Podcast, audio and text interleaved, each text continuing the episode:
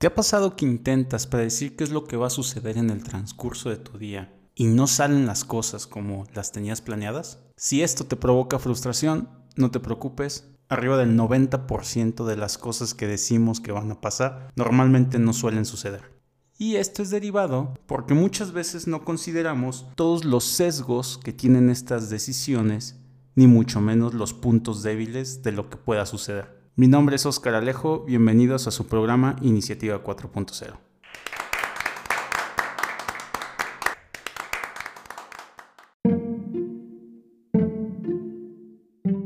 Un ejemplo claro acerca de esto que les estamos comentando sucede en el ajedrez, tanto quien lo juega por medio de un ordenador como las personas cuando juegan entre ellas mismas, ya que lo que se busca principalmente es poder realizar simplificaciones para predecir el resultado de la partida. Y a esas simplificaciones también se le pueden llamar modelos. Pero el término preferido para la toma de decisiones es heurística. Y esta es una palabra que procede del griego, de cual deriva la palabra eureka. Para todos aquellos que no sepan de dónde viene la palabra eureka, esta es la historia.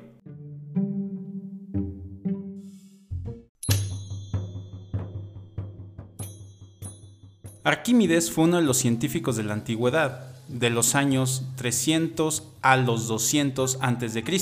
Y en algún momento de su vida, el rey de Siracusa, Hierón II, le solicitó que comprobara si la corona que le había encargado a un orfebre local era realmente de oro puro, o si lo habían engañado agregándole plata a la corona. Así que Arquímedes tenía que solucionar este problema sin dañar la corona, es decir, no la podía fundir. Como era costumbre en este tipo de científicos, se lo tomaban muy en serio todo este tema de investigación. Así que se dice que mientras un día tomaba un baño, notó que el nivel del agua subía en la bañera cuando él entraba. Así que creyó que ese efecto podría servirle para determinar el volumen de la corona.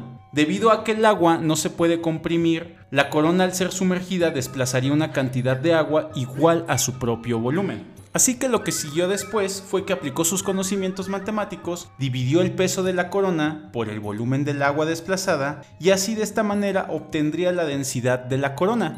De esta manera, si la densidad de la corona fuera menor a la densidad del oro, fácilmente pudieran determinar que se le añadieron otros metales. Entonces, cuando Arquímedes se dio cuenta del descubrimiento, se dice que salió desnudo por las calles, tan emocionado que estaba por su hallazgo, que olvidó vestirse. Y así corrió al palacio gritando, Eureka, que en griego antiguo significa lo he encontrado. Obviamente esta historia no aparece en los trabajos de Arquímedes, es una historia que ha pasado de boca en boca y se ha quedado, pero de ahí es donde se comenta que viene la palabra Eureka. Desde ese entonces, Eureka es sinónimo de hallazgo, descubrimiento y se ha convertido en una palabra entrañable para la ciencia.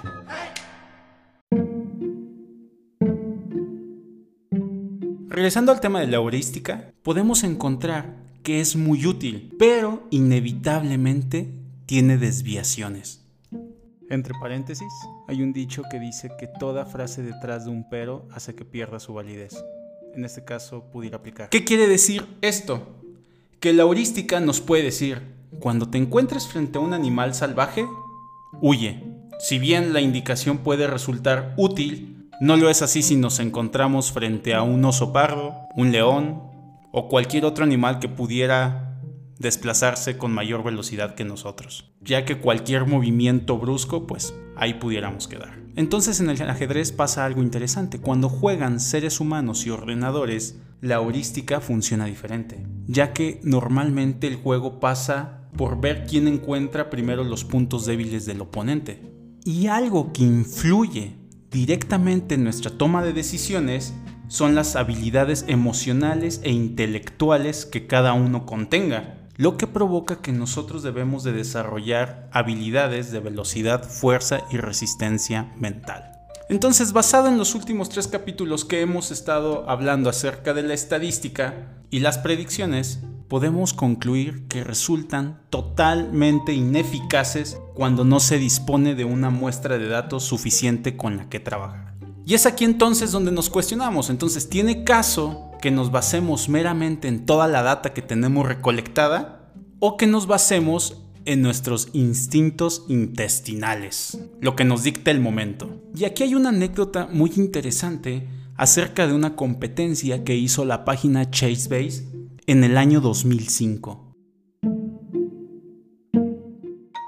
Esta plataforma celebró un torneo de ajedrez de estilo libre, en el que los jugadores podían apoyarse de ordenadores para llevar a cabo su juego. Y también ellos podían pedir consejos a la persona que mejor les pareciera que los pudiera apoyar en ese momento, ya sea de manera personal o por medio de un blog en internet. Varios de los grandes maestros de ajedrez participaron, pero el resultado de esa competencia fue muy interesante, ya que no fueron los mejores jugadores humanos ni tampoco los mejores software los que ganaron esa competencia. Las personas que ganaron fueron dos fanáticos que utilizaron tres programas informáticos para determinar qué movimientos deberían de realizar. Su victoria se debió a que ninguno de los dos temía a la tecnología, ni mucho menos se sentían intimidados con ella. Conocían muy bien las fortalezas y debilidades de cada software y actuaron más como entrenadores que como jugadores. El mensaje de esta historia es que tenemos que ver la tecnología como lo que siempre ha sido, una herramienta para mejorar la condición humana. Y en el ajedrez podemos determinar que a pesar de que los sistemas se educaron para poder ganarle a un humano, al final de cuentas, el complementar la táctica de los ordenadores con la estrategia de los humanos ha permitido que cada vez se creen y desarrollen mejores estrategias de juego. Imagínense esto aplicado en su lugar de trabajo. ¿Cuántas cosas se pudieran mejorar por medio de la tecnología que nosotros no vemos? ¿Cuántas tareas repetitivas hacemos al día? ¿Cuánto tiempo nos cuesta hacer cada una de ellas? ¿Cuánto tiempo es al día? Si lo escalamos a la semana, al mes, al año, ¿cuánto tiempo no estamos perdiendo ahí? Para finalizar, recordemos que el éxito depende de cómo aprovechamos nuestro tiempo. Muchas gracias, nos vemos en el siguiente capítulo.